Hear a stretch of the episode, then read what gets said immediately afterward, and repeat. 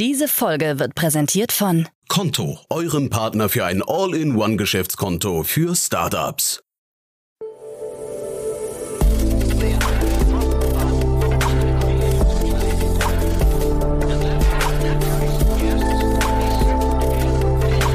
Startup Insider Daily. Investments und Exits.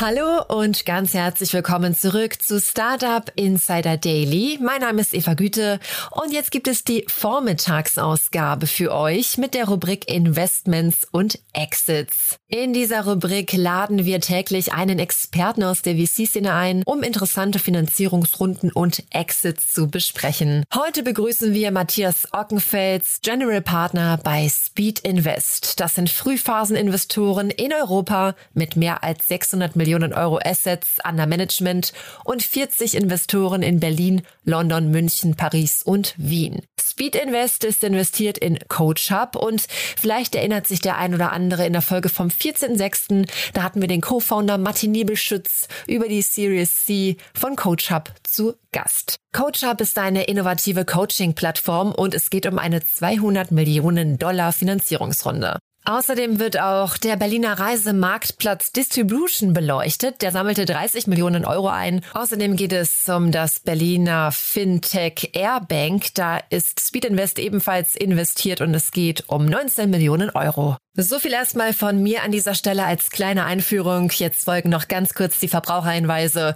und dann geht's los mit Matthias Ockenface, General Partner bei Speed Invest.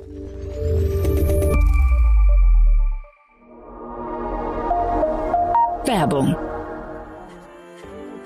Diese Folge wird präsentiert von Moss, der Plattform für Unternehmensausgaben. Neues Jahr, neuer Jahresabschluss und wieder beginnt die Suche nach fehlenden Belegen. Geht es euch auch so? Mit Moss macht ihr es in diesem Jahr von Anfang an richtig. Alle Mitarbeiter bezahlen notwendige Ausgaben mit Firmenkreditkarten von Moss und laden Belege einfach per Foto oder E-Mail hoch. Schon ist alles im System. Probiert es aus und nutzt Moss mit dem Gutscheincode INSIDER zwei Monate kostenlos. Mehr Infos auf getmoss.com/insider. die Werbung. Und jetzt geht es weiter mit Startup Insider Daily. Investments und Exits. Cool, ja, ich freue mich. Matthias Ockenfeld ist wieder hier von Speed Investor. Matthias. Hallo. Ja, und herzlichen Glückwunsch, Matthias. Ich finde es ja total cool zu sehen, dass ihr jetzt eure, äh, sag mal, die, die Pressemeldung eurer Investments nach deinen Podcast-Auftritten hier timet. Ja, ganz genau. Äh, das sollte man denken oder könnte man denken, aber äh, ja, so will es der Zufall. Ja, ähm, und ja, bei der bei der Anzahl an Investments äh, kann das dann schon auch mal vorkommen. Ja, ja genau. Das ist vielleicht kurz zum Anfang nochmal, weil du gerade sagst, die Anzahl von Investments. Lass doch mal kurz über euch noch sprechen. Magst du ein paar Sätze zu euch sagen? Ja, klar, sehr gerne. Also ja, wir sind äh, Speed Invest, ein pan-europäischer Seed Fund mit Offices in London, Paris, Berlin, München und Wien.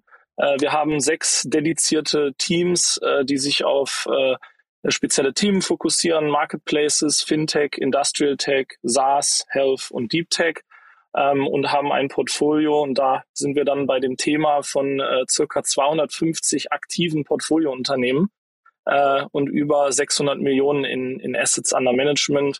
Unter anderem zum Portfolio gehören Companies wie GoStudent, Bitpanda, Waveflyer, Tier, WeFox, ähm, ja, und auch äh, Coach Hub, über die wir ja heute auch noch reden werden. Ja, genau, sehr, sehr cool. Ich hatte gestern den Alex von Frankenberg hier zu Gast. Äh, die haben ja auch einen neuen Fonds äh, ausgerufen und die habe ich auch gefragt, wie man überhaupt den Überblick behält bei so einer Menge an Investments. Ja, absolut. Ich meine, wir haben, es ist eine berechtigte Frage. Wir sind auch, und das ist, unterscheidet uns vielleicht dann auch wieder von dem einen oder anderen äh, Investor. Wir sind insgesamt 80 Leute bei Speed Invest, äh, davon um die 40 im Investment-Team äh, die sich halt um diese, ja, um die 250 Companies kümmern und so behält man den Überblick. Total spannend.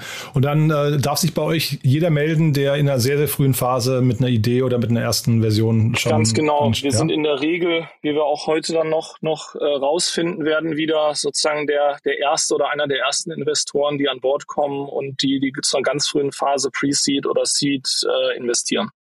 Ja, genau. Jetzt wollen wir unter anderem über CoachUp sprechen und vielleicht bevor wir über die Runde sprechen, dann erzähl doch mal genau, wie sich CoachUp damals bei euch vorgestellt hat. Ja, äh, CoachUp ähm, kannte ich die Gründer, das sind zwei Brüder, äh, Jannis und Matti, ähm, auch schon etwas länger. Ich bin ja selber auch schon in gewisser Hinsicht ein bisschen alter Hase, was äh, äh, die Venture-Szene in Deutschland angeht und kannte die von einem von meinen ersten Jobs, äh, lustigerweise, als sie ihr erstes Startup My Parfüm gemacht haben in Berlin. Und das war, das ist wirklich schon sehr lange her. Ich glaube auch schon länger als zehn Jahre her. Da habe ich, wenn ich kurz reingehen darf, da habe ich Matti jetzt gerade im äh, Podcast erzählt, dass ich auf seiner Release-Party damals war und es war wirklich ein sehr, sehr rauschendes Fest. Die haben so einen, so Store eröffnet und das war wirklich super. Da war es vielleicht auch, ich weiß gar nicht genau. Ja, das kann sein. Also äh, äh, vage Erinnerung. Ja, genau. Aber das ist die Zeit, aus der, äh, aus der ich die beiden kenne und habe sie halt über die Zeit dann sozusagen begleitet und haben sich dann ja an äh, auch diversen anderen Themen versucht, beziehungsweise auch noch andere Erfahrungen gesammelt. Und ähm, so waren wir dann wieder in Kontakt, als sie eigentlich so ja die ersten Gedanken zu äh, zu Coach hatten. Und es war glaube ich so Mitte 2018, wenn es mich nicht ganz täuscht. Ähm, da war ich auch gerade erst äh, selber äh, ein paar Monate, wahrscheinlich sieben, acht Monate oder so äh, bei bei Speed Invest. Und ähm, äh, wir hatten ja gerade unseren ersten Marketplace Fund äh, gelauncht und äh, in dem Zusammenhang sind wir dann damals äh, ins Gespräch gekommen und da war es noch hauptsächlich eine Idee und sie hatten so ein paar erste ja, Kunden, die quasi Absichtserklärung äh, abgegeben haben, dass sie das nutzen wollen. Aber da, da war jetzt noch nicht wirklich ähm, viel da, wenn ich mich äh, richtig erinnere, außer natürlich die beiden und ja ihre Passion äh, für das Thema, die uns halt äh, sehr, sehr stark überzeugt hat. Ja, für das Thema und ich finde aber auch vor allem, wenn man die beiden jetzt aus der Ferne betrachtet hat, immer für das Thema Gründen an sich. Ne? Die haben so einen unglaublichen, unglaublichen Willen, unglaublichen Biss dann an den Tag gelegt, weil ja, also My Parfum, ich kann jetzt, ich kann jetzt keine Details, aber war natürlich jetzt kein, kein Megathema hinterher, war ja auch ein unglaublich schwieriges Ding irgendwie, finde ich, von der Idee her, aber sie sind halt dran geblieben, ne? Und haben dann irgendwie, und ich glaube, so geht's halt dann irgendwann, wirst du halt besser im Laufe der Zeit und dann gelingt dir auch der große Wurf, ne? Die haben viel gelernt und das haben wir auch viele Leute bei uns im Portfolio, die es vielleicht öfters mal versucht haben und es es nicht direkt beim ersten Mal sozusagen geklappt hat. Aber ich glaube, genau das macht den Unterschied.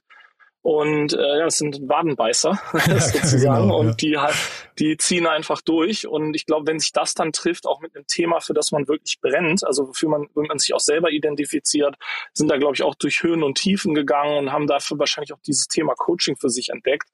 Und äh, das war halt sehr authentisch auch, ja. Und ähm, das hat, glaube ich, gut zusammengepasst.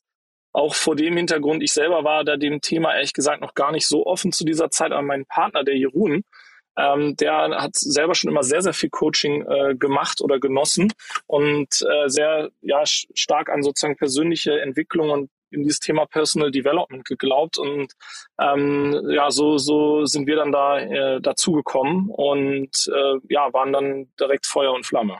Mhm, jetzt sprechen wir halt, wie gesagt, vor dem Hintergrund einer echt krassen Runde. Lass uns mal vielleicht kurz über die Financials reden und dann vielleicht nochmal darüber, wie sich das Unternehmen dann auch verändert hat im Laufe der Zeit. Ja, absolut, sehr gerne. Also jetzt, wenn wir über die aktuelle Runde reden, die, die Firma hat jetzt äh, heute äh, eine Finanzierungs- äh, Runde, eine Series C in der Größenordnung von 200 Millionen Dollar äh, bekannt gegeben, die von äh, Softbank und von Sofina ähm, äh, geleitet wurde. Ähm, Softbank, denke ich, ist ein Begriff. Sofina ist eine äh, ja, belgische ähm, im Prinzip Fonds beziehungsweise Finanzunternehmen, die auch selber zum einen Direktinvestments machen, aber auch in sehr viele Funds oder andere Funds, VC-Funds investiert sind ähm, und ja, die diese Runde gemeinsam äh, angeführt haben. Und insgesamt hat CoachUp jetzt über äh, ja, knapp drei Jahre sind es inzwischen äh, über 300 äh, Millionen, um genau zu sein, ist glaube ich eine Schnapszahl, 333 äh, Millionen Dollar in, in vier Finanzierungsrunden eingesetzt. cool, ja. Und was würdest du sagen, wie groß kann das jetzt werden? Weil also äh, ich glaube, weiß nicht, Business ja. Insider hat glaube ich geschrieben, es ist noch kein Unicorn, finde ich jetzt nicht so mhm. relevant offen gestanden, aber ähm, mhm. das klingt ja jetzt schon so, als wären zumindest die die Vorzeichen richtig oder die Weichen richtig gestellt, ne? Ja, absolut. Also das ist eine gute Frage, weil ich, das ist jetzt vielleicht nicht so offensichtlich, wenn man äh, wenn man da jetzt selber und vielleicht auch als jemand, der noch kein Coaching genossen hat, sozusagen draufschaut und denkt sich, das ist doch ein, irgendwie ein Nischenthema ähm, oder so ist aber gar nicht der Fall. Es gibt, äh, man, man wird äh, sich wundern, wie viele äh, Unternehmen, insbesondere auch große Unternehmen, also Corporates, äh, das ihren Mitarbeitern anbieten. Und ähm, hier geht es ja auch nicht nur um das sozusagen Executive Coaching, wo irgendwie nur der CEO oder C-Level äh, Coaching bekommt, sondern eigentlich jeder Mitarbeiter, der in irgendeiner Form äh, Führungsverantwortung übernimmt, ähm, äh, äh Coaching bekommt und auch zum Beispiel sehr, sehr viele ähm, äh, Mitarbeiter, die äh, zum Beispiel ähm, ja in der Produktion arbeiten, äh, im Lager arbeiten, die dann entsprechend kleinere Teams auch unter sich haben, aber die führen müssen, äh, die äh, Coaching bekommen, äh, die da auch davon profitieren können. Und, dements und dementsprechend groß ist das Thema, aber auch in Verbindung damit, dass dafür entsprechend viel Geld ausgegeben wird. Und ich glaube, die Herausforderung oder was sozusagen die Marktlücke war, das bis jetzt die Herausforderung war immer, es gibt sehr, sehr viele Coaches, das sind aber alles sozusagen ähm, sehr kleine Unternehmen und teilweise einfach Freelancer, die das als Coaching anbieten. Die können aber eigentlich an so große Firmen äh, wie zum Beispiel L'Oreal, was ein Kunde von äh, oder äh, LWMH, was auch ein Kunde von von äh, CoachUp ist, können die ähm, gar nicht verkaufen, weil die natürlich den Bedarf von denen gar nicht abdecken können, weil die wollen ja direkt Dutzende oder Hunderte von Mitarbeitern coachen und da sozusagen die das und die Nachfrage auf einer Plattform zusammenzubringen, das auch skalierbar zu machen, äh, über eben auch so einen Remote-Ansatz, den Coach halt wer hat. Das ist ja kein äh, in, äh, persönliches Coaching, also kein Face-to-Face, -face, sondern äh, eben virtuell. Äh, ich glaube, das war halt, hat da sozusagen so ein so Hebel gegeben, und, um in diesen Markt reinzukommen und das halt irgendwie skalierbar zu machen und für alle äh, äh, ja und eigentlich allen Unternehmen zugänglich zu machen und Mitarbeitern zugänglich zu machen. Hm. Ich habe mich gefragt, ähm, Go Student kennst du ja auch ganz gut, ja, ne? Ähm, ja, natürlich. Ja, das, da sind doch eigentlich eine Menge an Parallelen, oder? Absolut ähnlich. Also ich würde sagen, äh, in, vom Businessmodell her sehr, sehr, sehr ähnlich. Es ist ja jedes Mal so, dass eigentlich ein sozusagen dreiseitiger Marktplatz ist, wie wir halt sagen würden. Es gibt auf der einen Seite, so bei GoStudent sind es beispielsweise die, ähm, die Lehrer äh, auf, oder Entschuldigung, die äh, Schüler, Eltern äh, und äh, äh die ähm, Lehrer beziehungsweise die, die Nachhilfelehrer. Ne?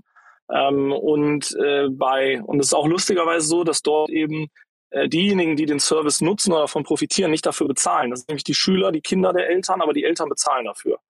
Ähm, und ähnlich ist es bei CoachUp auch. Es sind die Unternehmen, die für ihre Mitarbeiter bezahlen ähm, und entsprechend halt äh, Coaches äh, auf der anderen Seite ja, des Marktplatzes. Und ähm, das bringt halt so interessante Dynamiken natürlich auch, ohne dass, dass das jetzt kritisch klingen soll, aber natürlich äh, auf eine Weise einem geschenkten Gaul schaut man nicht ins Maul.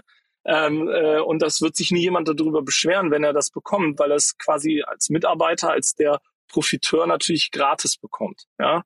Natürlich wollen die, wollen die Firmen davon einen gewissen Nutzen haben und die würden das nicht machen, wenn sie nicht sehen würden, dass die Mitarbeiter äh, sich auch entsprechend verbessern oder davon profitieren. Ja, oder es ist auch ein Argument, dass sie dann eben ein Unternehmen, ne, wenn sie die Wahl haben, im, hier im War of Talent, ne, die Wahl haben zwischen dem einen oder anderen Unternehmen und dann sieht man, hier, hier kann ich mich weiterentwickeln. Das macht schon total Sinn, finde ich. Ich habe mich nur gefragt, weil die Businessmodelle sind so ähnlich, aber die Bewertung ist noch sehr unterschiedlich. Da ich, ähm, wollte ich wissen, ob das an der Marktgröße liegt.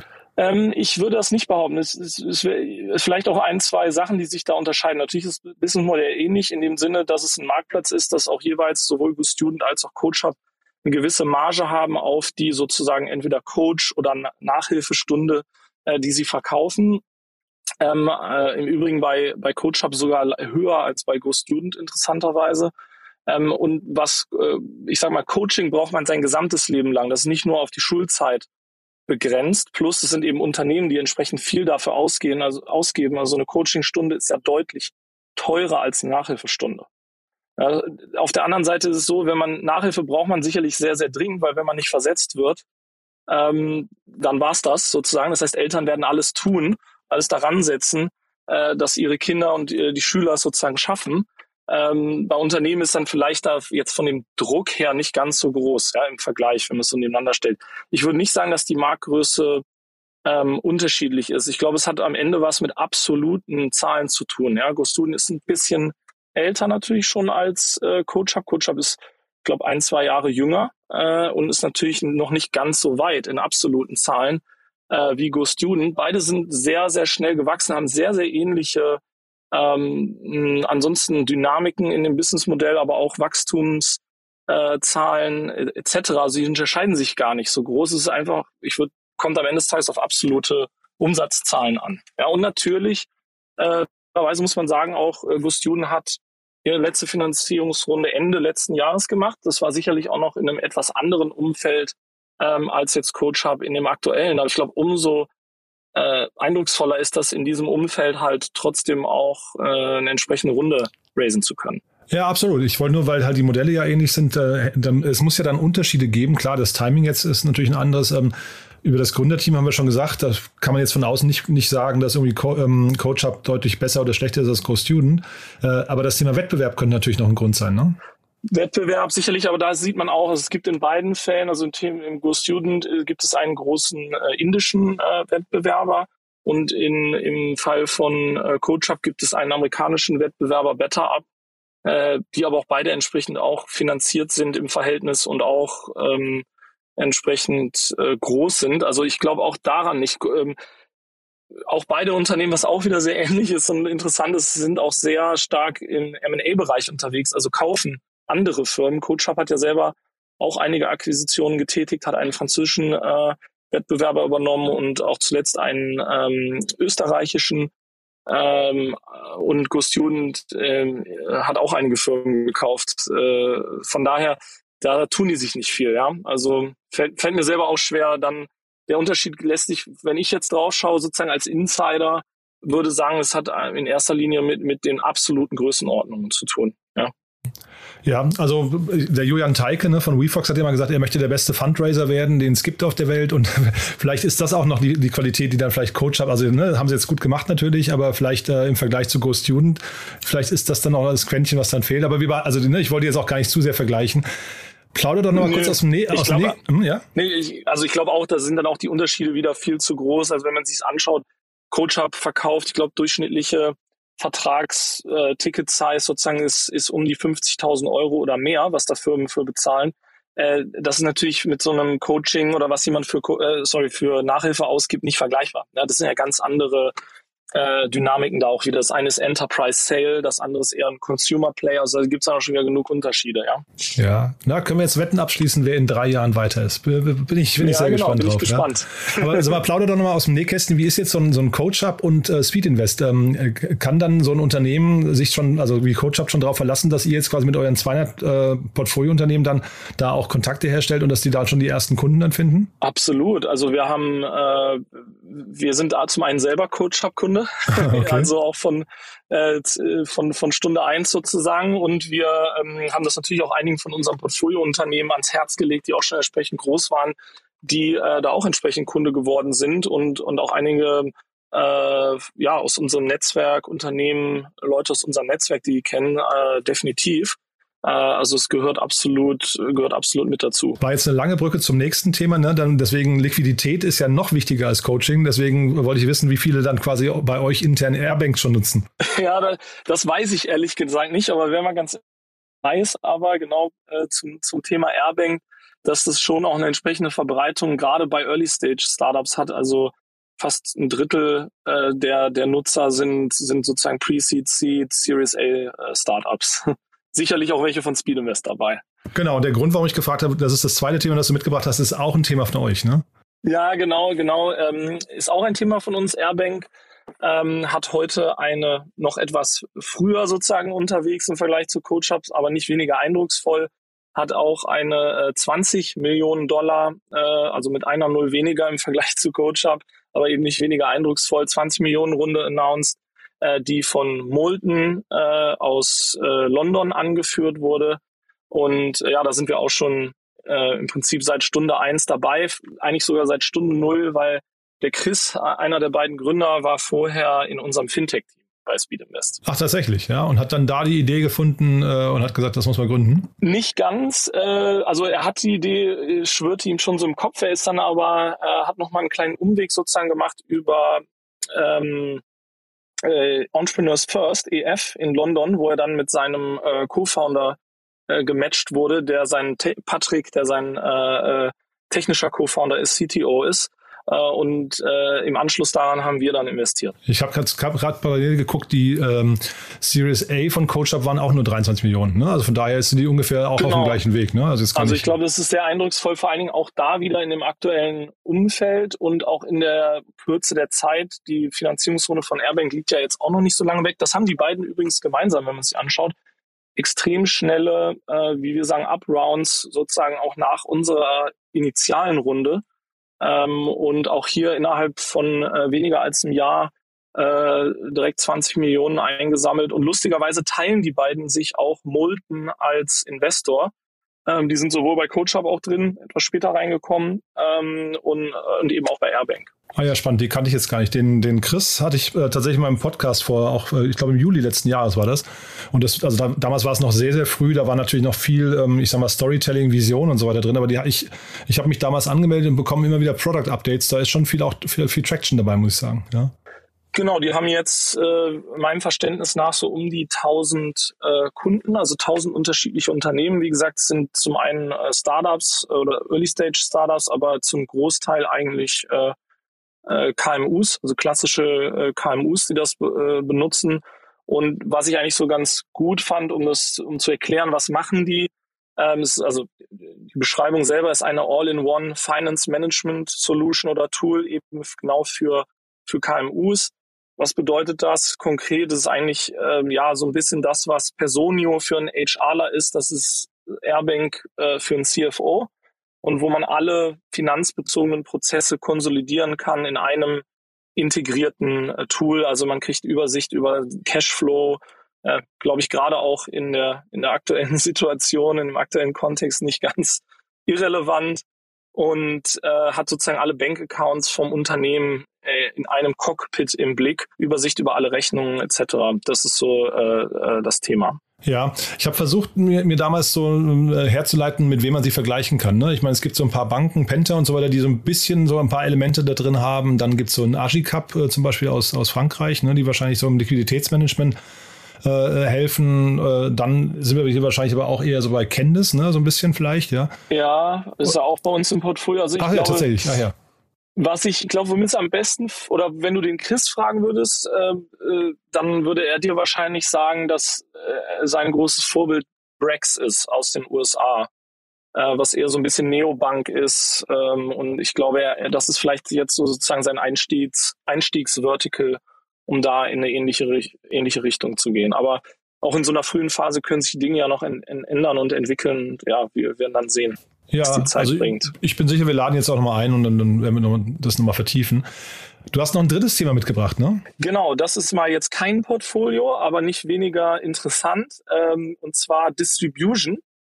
Ähm, was machen die? Ähm, das ist ein, ich würde sagen, Global Distribution System für, Boden, wie Sie sagen, Bodentransportmittel, also am Ende äh, Bus, Bahn, Fähre ähm, und so weiter. Ähm, also so ähm, ein bisschen was sozusagen Amadeus für den Flugverkehr ist, äh, machen die sozusagen für alles andere an äh, Transportmitteln oder an Personentransportmitteln. Mhm. Und es gibt ja äh, Go Euro, beziehungsweise Omio heißen sie jetzt, ne? Ähm, da habe ich mich da, ich habe mich lange mit dem Gründer unterhalten vor einigen Jahren, habe hab dann versucht herauszubekommen, wo ist denn jetzt tatsächlich der Need, äh, wenn es schon ein Unicorn in dem Bereich gibt? Ja, ich glaube, das eine, das ist ganz interessant, da gebe ich dir absolut recht. Das eine kommt mehr von der B2C-Schiene sozusagen, also Go, äh, Go Euro, die ja wirklich auch selber eine eigene Plattform haben, über die ich als ähm, äh, Endkunde selber buchen kann und vergleichen kann, auch so wie From A to B ähm, und da gibt es ja diverse andere. Äh, und ähm, Distribution ist quasi immer als eigentlich B2B-Lösung gestartet, äh, über die dann andere integrieren können. Also eben genauso wie so ein Amadeus, wie so, ein, so eine Hotelbuchung oder Flugbuchungsplattform sozusagen, wo sich dann andere dran anschließen können, um darüber dann wiederum über ihre eigenen Interfaces Buchungen an Endkunden anzubieten. Ja, also eigentlich fast mehr wie so eine Art API, über das das dann andere machen können, indem man halt nicht selber sozusagen direkt äh, äh, an den Endkunden verkauft direkt und nicht selber sozusagen auch entsprechend Endkundenmarketing machen muss. Total. Und ich glaube, das ist so der Pivot, den sie irgendwann hingelegt haben. Ich glaube, die sind tatsächlich so ein bisschen parallel gestartet, also später gestartet wie, wie Go Euro, aber glaube ich mit einer recht ähnlichen Idee und haben dann irgendwann diesen B2B-Markt oder B2B2C, ich weiß gar nicht, was es dann genau ist, äh, für genau. sich entdeckt, ne? Genau, und da haben dann, und warum fand ich das jetzt interessant? Weil ich hatte die jetzt, das ist schon eine ganze Weile her, ähm, also das war, glaube ich, in 2015 haben die eine Seed-Runde gemacht, Anfang 2015 und dann im April 2016 relativ äh, kurz danach ähm, eine Runde mit ja relativ äh, hochkalibrigen Investoren, Creandum, Northzone äh, und so weiter. Und das war, glaube ich, so eine, so eine um die 6, 7 Millionen Dollar Runde damals in 2016. Und dann ist halt sehr lange nichts passiert. Und jetzt kam sie halt eben wieder raus mit einer 30 Millionen Euro Runde. Und ähm, das fand ich halt ähm, ja ganz ganz interessant, weil ich die so sozusagen nicht mehr auf dem Schirm hatte, wenn ich ganz ehrlich bin und hätte jetzt nicht äh, hatte jetzt nicht mehr damit gerechnet. Hab dann aber gedacht, das macht ja eigentlich Sinn, jetzt gerade post-Covid und aus Covid heraus werden die sicherlich entsprechende Traction haben und da einen, haben sicherlich die Zeit genutzt, um entsprechend auch Supply auf ihre Plattform zu bekommen, weil da sicherlich eine größere Bereitschaft war vom Busunternehmen etc. mit äh, jemandem zusammenarbeiten, wenn sozusagen der komplette Markt brach liegt und wenn man die Zeit gut genutzt hat, wie wir das auch bei anderen äh, Marktplätzen gesehen haben, kann man da äh, stark sozusagen herauskommen. Ja, das, das könnte eine Erklärung sein. Ja. ja, ich kann den Markt zu wenig einschätzen. Also in der Pressemeldung oder in einem Artikel war zu lesen, dass sie selbst sagen, der Markt ist äh, deutlich größer als der Flugmarkt. Und da bin ich, da würde ich ein ganz großes Fragezeichen dran machen, ob das wirklich stimmt, ja. Ähm, aber das, äh, wie gesagt, kann man nicht, kann ich jetzt nicht naja, richtig beurteilen. Hm? Wenn du dir Bewertungen von Flixbus und Co. und auch von GoEuro anschaust, die sind ja auch nicht äh, niedrig bewertet sozusagen. Es gibt sicherlich einige Investoren, äh, die da große Hoffnungen reinlegen und dran glauben. Aber es ist wahrscheinlich auch die Frage, welchen Zeitpunkt man nimmt und sich diesen Markt dann sozusagen anschaut. Ja, ja und wie man ihn auch definiert. Ne? Also wenn du natürlich jetzt sagst, alles, was im Landverkehr hier passiert, dann ist es natürlich so. Ja, aber ich, ähm, ich glaube, dass du die, die Flugbuchungen und sowas kriegst, du, das ist man viel mehr gewöhnt, das irgendwie dann äh, online zu machen. Zeitgleich Zeitgleich habe ich mich auch gefragt, so ein Flixbus, weil du es gerade angesprochen hast, die entwickeln sich ja jetzt immer stärker, haben jetzt Greyhound-Buses übernommen und so weiter. Das ist ja eigentlich ein, ein, ein, sagen wir, ein Gegenmodell zu dem, was wir hier sehen, ne?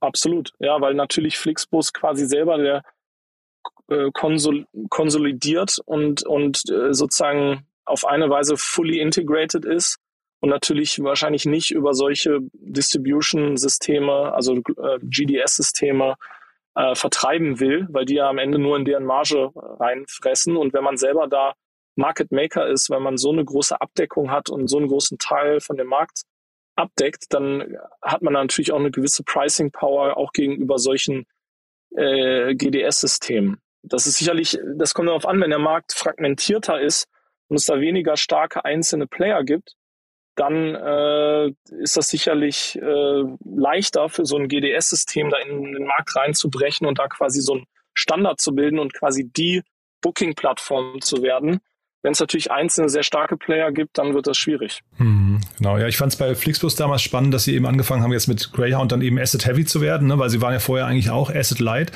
Das hier ist jetzt noch mal leichter. Ne? Ähm, also das heißt, da, da, kann man, wenn man diesem, dieser Argumentation folgt, kann man schon sagen, dann ist es auch beeindruckend, was jetzt hier passiert und vielleicht ist die Chance, da was Großes zu machen, sogar richtig, also gar nicht so schlecht. Ne? Unterschiedliche Philosophien und ich glaube, es gibt, wie gesagt, es gibt GDS-Systeme in anderen äh, in anderen Bereichen, im, im Travel-Bereich und man jetzt mal ganz High-Level gesprochen kann, kann man schon sagen, dass es auch Sinn macht, dass in so einem Bereich äh, äh, das sozusagen gibt oder warum sollte es das da nicht geben? Ja, ähm, das hat schon seine Daseinsberechtigung. Wie groß das dann am Ende des Tages ist und welchen Cut man sich da selber dann aus so einer Transaktion rausnehmen kann, das ist ja auch kein hochmargiges Geschäft, so eine Busfahrt. Ähm, ähm, das wird sich dann zeigen, sicherlich. Ja. Genau, da, das wollte ich nochmal kurz fragen, weil du ja gerade eben diesen langen Zeitraum, wo man nichts gehört hat. Also ich hatte jetzt tatsächlich das Unternehmen fast aus dem Auge verloren, weil ich äh, nichts mehr ja, gehört habe von denen.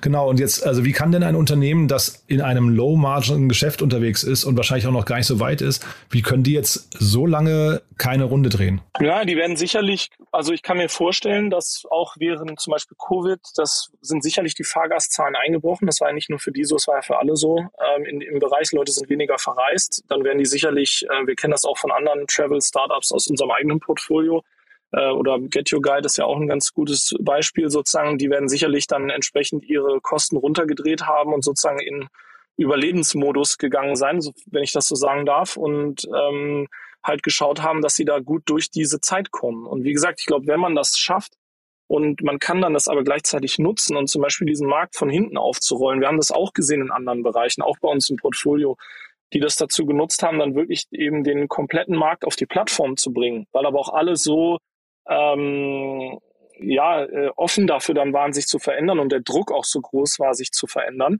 dann kann man das halt nutzen und dann vielleicht da wieder stärker rauskommen. Und bin mir sicher, dass wenn man dann jetzt vergleicht, wie das Wachstum ist, dann kommen die bestimmt extrem stark äh, äh, aus so einer Situation wieder raus. Natürlich auf einem ganz niedrigen Level, aber es wird ein entsprechendes Wachstum äh, wahrscheinlich sein, wenn man von einem entsprechend niedrigen Level kommt.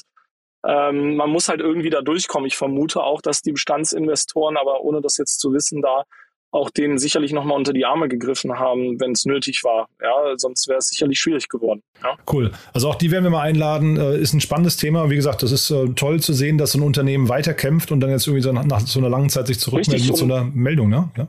Lightrock ist jetzt auch kein, äh, also es ist schon ein namhafter Investor, ähm, die sich ja auch speziell auf, äh, ich sag mal, äh, Climate und äh, ESG-Themen auch fokussieren.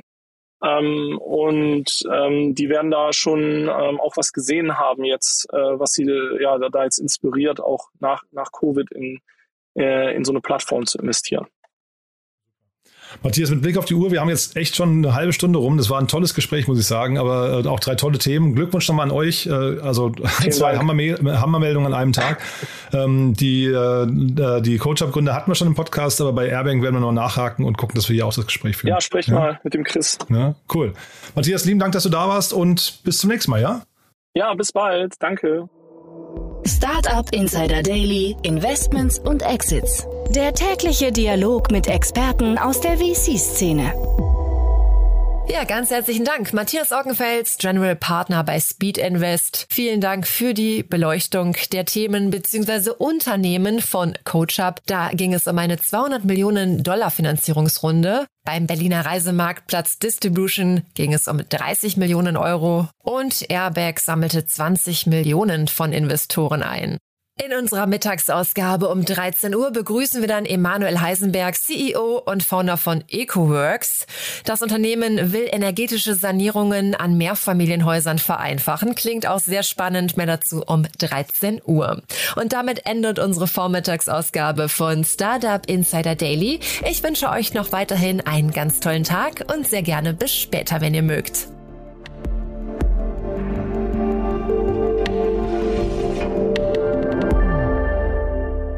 Diese Folge wurde präsentiert von Konto, eurem Partner für ein All-in-One-Geschäftskonto für Startups. Konto hilft Gründerinnen und Gründern in nur 72 Stunden für das Handelsregister bereit zu sein. Teste Konto drei Monate kostenlos mit dem Code Startup Insider. Mehr Infos gibt es unter konto.de. Konto schreibt sich übrigens Q-O-N-T-O.